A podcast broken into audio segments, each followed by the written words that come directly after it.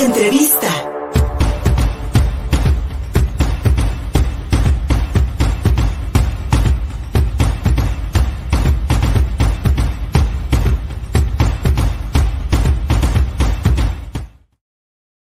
Las precampañas presidenciales en nuestro país a todo lo que dan, desde el oficialismo hasta la oposición, prácticamente las mexicanas y los mexicanos estamos viendo ya una pasarela, una pasarela política rumbo a las elecciones del 2024 para elegir a nuevo presidente o presidenta de la República. Para hablar de estas elecciones anticipadas y con muy poca transparencia, hay que decirlo, le agradecemos mucho a la doctora Maribel Flores Sánchez. Ella es directora de división de la Escuela de Ciencias Sociales y Gobierno del Tecnológico de Monterrey, de Monterrey, perdón, Campus Puebla que nos reciba en esta conversación, pues para que desmenucemos y hablemos de estas precampañas presidenciales que de entrada, doctora, sin duda alguna, están violando la ley general de instituciones y procedimientos electorales ante estas precampañas que nos han inundado de publicidad las bardas de Puebla y de prácticamente todo el país, y en una confusión en la cual, pues prácticamente los electores quedan de lado. Doctora Maribel, gracias por recibirnos. No, al contrario, gracias a ti también, Luis Fernando, por esta conversación. Y bueno, como comentas, creo que eh, estamos en una coyuntura típica, sin duda alguna, estamos ya en la etapa de cierre de la actual administración y aunque aparentemente es un proceso natural, la sucesión presidencial, cuando se empiezan, digamos, a mover también eh, los actores políticos para que van a contender para algún cargo, sobre todo los que aspiran a suceder al presidente en funciones, creo que estamos viviendo en esta, en esta administración un proceso atípico. Yo te diría que incluso ni siquiera empieza este año. Este año lo vemos con más agudeza, pero en realidad la sucesión presidencial de del actual gobierno se dio desde el año 3 de gobierno, cuando el presidente anunció, digamos, ya el arranque de la sucesión presidencial, cuando presentó su libro a medio camino, a mitad de camino, y donde básicamente nos está compartiendo el presidente justo eh, pues que ya tiene interés de que lo suceda, ¿no? Eh, otra persona que pueda darle continuidad a su proyecto político. ¿Qué estamos viendo actualmente? Bueno, estamos viendo que ha habido, como lo comentabas, ya digamos, eh, autodestapes, destapes y este término que se utiliza de las corcholatas, pues también refiere justamente a los perfiles que ya se están, digamos, acomodando, que ya se están perfilando para la contienda interna, en primer lugar, en Morena, y después será eh, cualquiera de ellos o ella, eh, justamente eh, los actores que participen en esta, en esta contienda al interior de Morena, pero me parece que el partido oficialista justamente en este momento, bueno, pues ya adelantó a través del propio presidente, que es, digamos, el líder moral del partido, pues desde el año 3 que se iban a empezar a mover los tiempos más allá del proceso electoral federal formal, que prácticamente arranca en poco tiempo, pero que todavía no ha iniciado, y que bueno, pues hemos estado siendo ya testigos de cómo es que empiezan las renuncias, ¿no? Así fue el caso del secretario de Relaciones Exteriores, la secretaria, eh, el secretario también eh, de Gobernación,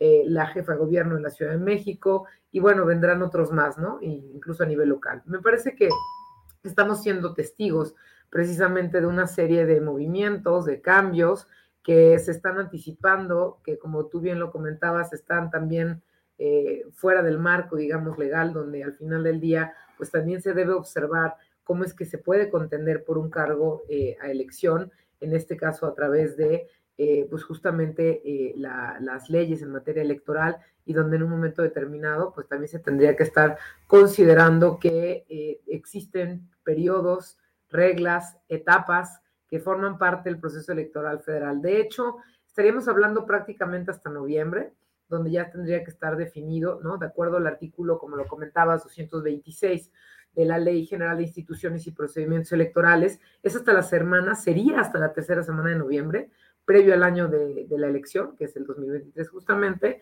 donde ya se estaría estableciendo precisamente eh, el periodo de las precampañas. ¿Qué pasa actualmente después de las renuncias? Que ya estamos en un periodo irregular de precampañas, donde hay pancartas, presentaciones de libros, bardas, cualquier cantidad de eventos, giras, información, canciones inclusive, en fin, creo que ya tenemos cualquier material publicitario haciendo alusión a una figura pública, ¿no? A una persona y en este caso un partido político donde se está hablando de cómo es que justamente se va a llevar a cabo la contienda. Entonces creo que esta, eh, digamos, limitación que establece la ley de no poder realizar actividades de proselitismo o de difusión de propaganda por ningún medio antes de las fechas de, de precampañas, pues ya representa una violación a esta disposición. Y desafortunadamente, pues no estamos viendo tampoco una posibilidad de sanción de acuerdo a eh, justamente cómo se está planteando por parte de la autoridad electoral. Tal parece, doctora Maribel Flores, que el oficialismo, a través del partido Morena, pues ha establecido estas nuevas reglas de competencia, ¿no? Eh, eh, en, en el, el, poner a estas corcholatas, a estos destapados, a estos aspirantes a un proceso prácticamente de búsqueda de popularidad, no solamente con, con, con, la promoción de, de, su imagen personal, sino también con la búsqueda de, firmas, eh, con, el, con la búsqueda de apoyo a través de encuestas. Y tal parecería, como bien, como bien señalabas, que la ley electoral pues queda completamente al lado. Y tal parecería también que la oposición, a través del ahora frente, frente Amplio, pues está decidiendo también romper las reglas a lanzar a sus destapados y destapadas para entonces ponerse casi casi al parejo en esta nueva, en esta nueva, por así decirlo, reglas de competencia que Morena establece. Sí, lo que está pasando desafortunadamente es que ya todos los actores políticos decidieron jugar con otras reglas. La democracia se basa sobre todo en eso, en un conjunto de reglas precisamente para poder garantizar el acceso al poder, pero también para limitar al poder. ¿Y qué estamos viendo ahora? Eh, pues estamos viendo un proceso, insisto, atípico, no solamente por la temporalidad, sino también por lo que la propia ley establece. Estamos viendo también ya los actores reacomodándose. Hace unos días, ni siquiera semanas, hace unos días, por ejemplo, el caso de Lili Telles, que era, eh, digamos, una figura pública que tenía cierta, digamos, notoriedad y cierta presencia del lado eh, justamente de la oposición, del grupo opositor, a Morena, bueno, vemos que ya prácticamente se descarta, se autodescarta, y ahora vemos, ¿no? A Xochitl Gálvez justamente teniendo eh, un protagonismo y una visibilidad mucho mayor, pero me imagino que también tiene que ver con los acuerdos, las negociaciones que se están dando en las coaliciones, y bueno, están entendiendo también la lógica, que como bien lo comentas, establece primero el partido político en el poder, pero que ahora también siguen, eh, digamos, los otros actores de la oposición, fuera del marco de la ley, evidentemente tomando en cuenta que el seguir retrasando su proceso interno, pues evidentemente los dejaría en mucho mayor desventaja de la que ya pudieran tener, ¿no? Considerando ya estudios de opinión pública, considerando ya el tiempo que ya lleva desde inicios de este año, digamos, el partido político en el poder ya eh, adelantando su proceso interno. Entonces estamos viendo eh, una serie de desplazamientos, estamos viendo ya una lógica distinta y redes sociales muy activas. Si tú, lo observas, ya las redes sociales eh, pues prácticamente nos dan cuenta de las giras de trabajo, ¿no? Que fuera, digamos, ya de una función pública, fuera de un cargo específicamente, pues están haciendo las y los eh, aspirantes a un cargo de elección popular. Sin embargo, ya parece todo indicar que pues estamos hablando ya de una, una gira de trabajo, ¿no? Entonces, bueno, ¿qué estamos viendo? Las etapas del proceso interno en Morena, pues primero empezamos con el registro de aspirantes, que sucedió más o menos entre el 12 y el 16 de junio, entre el 19 y el 27 de agosto, 19 de este mes y el 27 de agosto, pues ellos deberán realizar también asambleas. Y esto es prácticamente todavía fuera del periodo, ¿no? Asambleas, digamos, nacionales, justo para darse a conocer, para que su perfil también, eh, pues lo conozca la ciudadanía, ¿no? Y quienes vayan también apoyarlos en este proceso de consulta que será a través de encuesta. Y bueno, a, partir de esa fecha de agosto hasta septiembre, 3 de septiembre, está establecido ya el levantamiento de las encuestas, ¿no? Para definir justamente quién será el candidato o la candidata. Y ya Morena anunció que para el 6 de septiembre, pues ya darían a conocer esos resultados. No obstante, todo esto que acabo de comentar, que digamos son las fechas clave de la designación interna de, digamos, estas eh, elecciones al interior del partido, eh, se están ya prácticamente anunciando, pues se dan al margen completamente de lo que la autoridad electoral determina en función de lo que la ley establece para arrancar la competencia.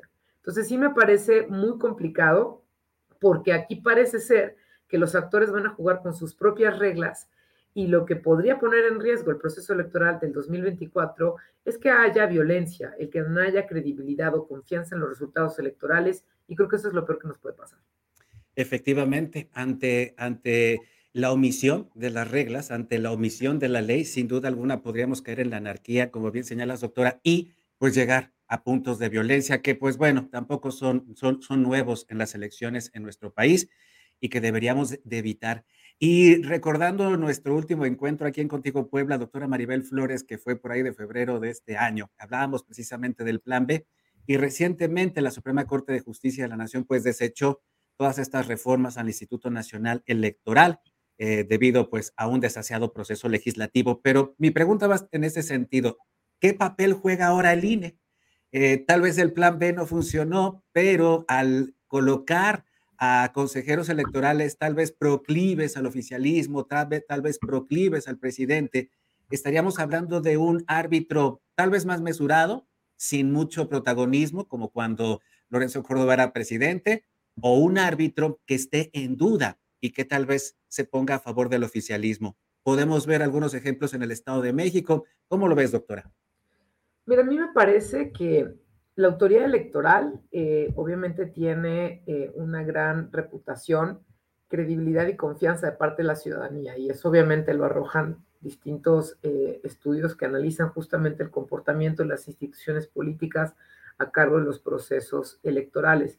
Creo que es fundamental el que haya también ya iniciado el proceso electoral una autoridad, digamos, ya reconfigurada, robustecida, hemos visto que justamente ante el cambio del consejero presidente, ahora a cargo de la nueva titular, eh, pues por supuesto lo que sigue es el poder eh, consolidar la institución con los nombramientos que aún están pendientes y que también forman parte importante del proceso en materia de organización, de organización, de capacitación, por supuesto de fiscalización, que va a ser crucial esta parte, sobre todo porque no hay que olvidar que sí ha habido también, eh, digamos, señalamientos de parte de la autoridad electoral, por ejemplo, para eh, en algún momento dado revocar alguna candidatura cuando no se incumpla precisamente con algún, eh, digamos, algún lineamiento o algún marco, digamos, legal para la contienda. Y creo que en ese sentido, lo que me parece fundamental es que en esta coyuntura,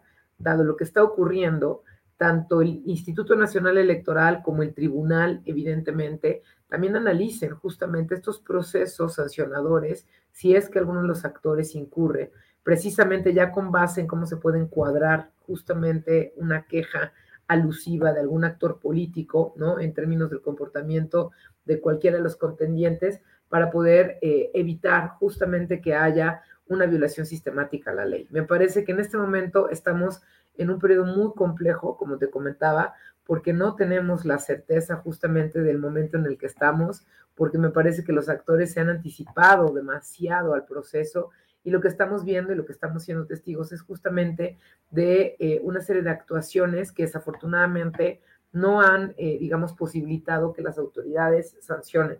Sin embargo, una vez que inicie el proceso, me parece que va a ser vital eh, el papel que juegue el INE.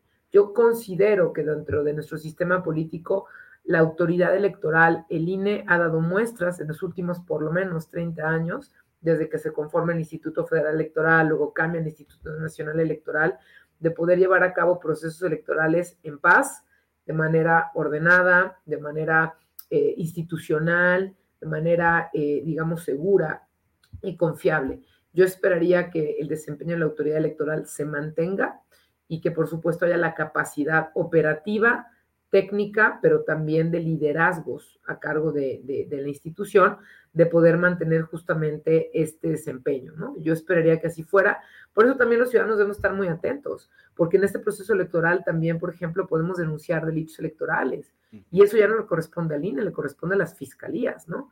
Las fiscalías especializadas en materia electoral y en su caso le, le tocará resolver controversias también en materia eh, político electoral a los tribunales. Entonces creo que los órganos fundamentales no solamente es la autoridad electoral a nivel nacional o a nivel local, que es el INE, también los soples a nivel local, porque las elecciones también pueden ser locales, y por supuesto, en materia de investigación, a las fiscalías, ¿no? La FEDE a nivel nacional y las fiscalías o las fiscalías especializadas en delitos electorales, dependiendo del Estado de la República en el que estemos hablando, y por supuesto los tribunales, los locales y el federal.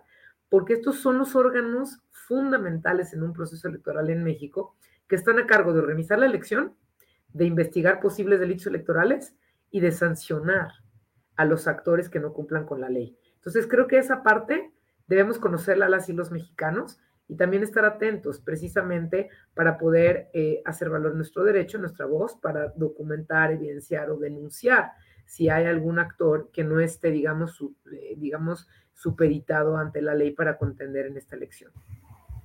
Y por último, Maribel, en este proceso de selección de candidatos en el que pues están metidos los partidos políticos, ¿qué papel jugamos los ciudadanos? ¿Qué papel jugamos los electores? Simples, eh, simples espectadores, objetivos de una encuesta, víctimas del marketing político. ¿En qué, qué papel nos dejan los partidos políticos en este proceso? Bueno, nosotros al final del día elegimos. Elegir es una decisión. No elegir también es una decisión. Simplemente debemos estar conscientes todos los cargos que se van a elegir el próximo año. No hay que olvidar que se elige no solamente se va a votar por eh, el titular o la titular para la presidencia de la República. Se va a reconfigurar también el Congreso, se pueden votar a las y los diputados federales, a las y los senadores, también a gobernadores o gobernadoras, eh, por supuesto, congresos locales y desde luego ayuntamientos. Entonces es una elección concurrente, lo que quiere decir que casi en todo el país vamos a tener elecciones federales, pero también locales. ¿Qué le toca a la ciudadanía? Informarse, definitivamente. Eh, una democracia se sostiene en buena medida por la participación ciudadana.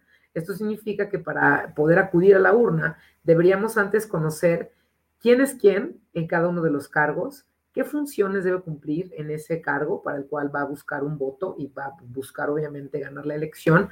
Y por supuesto, quién es eh, o la persona, el proyecto político o el partido político que presenta a juicio de cada persona, cada ciudadano y ciudadana, la mejor propuesta para poder gobernar, para poder representarnos y para poder tomar decisiones colectivas. Entonces yo invitaría a la ciudadanía, especialmente a, aquel porcentaje, es decir, el 80% que no conoce quién lo representa en un Congreso, el 80% de la población de México no conoce quién lo representa, por ejemplo, en la Cámara de Diputados o en la Cámara de Senadores.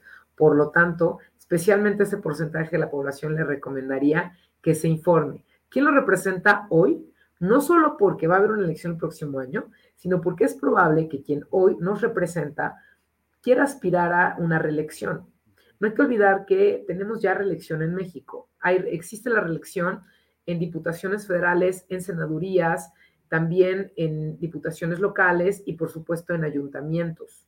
Eso significa que si una eh, fuerza política, un candidato, candidata, digamos, que vaya a contender para el próximo proceso, desea reelegirse, tenemos que considerar entonces que hay que evaluar también su desempeño como funcionario público para poder tomar la decisión si lo reelegimos o no. Porque no hacerlo, sobre todo en el Congreso a nivel federal, básicamente podríamos estar teniendo como representante político a una persona que ni siquiera conocemos y que se puede mantener en su cargo hasta por 12 años. Entonces, es sumamente relevante la información, el poder comparar, el poder saber qué cargos se van a elegir, qué oferta política se tiene al respecto y tomar la mejor decisión después de hacer un proceso reflexivo, de poder de tomar una determinación con un mínimo de información que nos permita decidir el día de la elección. Creo que eso es crucial para evitar que una ciudadana y un ciudadano acuda a una urna, reciba seis boletas y básicamente para evitar conflictos, pues tache, ¿no? Casi, casi la misma fuerza política por todos los cargos porque no hizo un ejercicio reflexivo previo. Digamos, no es criticable si una persona decide darle su voto al mismo partido en todos los cargos, es perfectamente válido porque es su derecho y su libertad totalmente decidirlo.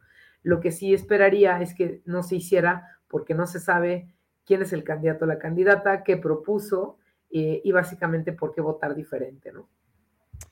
Maribel, sin duda alguna, a los ciudadanos y a las ciudadanas mexicanas nos hace falta mucho crecer en este sentido, gobernados por personas que no conocemos y a quienes no les exigimos cuentas. Sin duda alguna tenemos mucho que hacer como ciudadanos. Y te agradecemos sin duda alguna tu tiempo, que nos compartas tus conocimientos y en una próxima ocasión, si nos permites, te seguiremos molestando. Maribel Flores Sánchez, directora de División de la Escuela de Ciencias Sociales y Gobierno del Tecnológico de Monterrey, Campus Puebla. Muchísimas gracias. Gracias a ti, Luis Fernando. Gracias, hasta pronto. Gracias. Y a todas y todos ustedes, muchísimas gracias por habernos acompañado en YouTube, en Facebook, en Twitter y en Dailymotion. Encuentran este programa. No te olvides de visitar www.contigopuebla.mx. Cumplimos dos años en Instagram y en TikTok, dos cuentas. Además, en todas las plataformas de podcast. Gustavo Barrientos en la producción, Luis Fernando Soto. Hasta la próxima. Contigo Puebla. Una revista para formar criterios.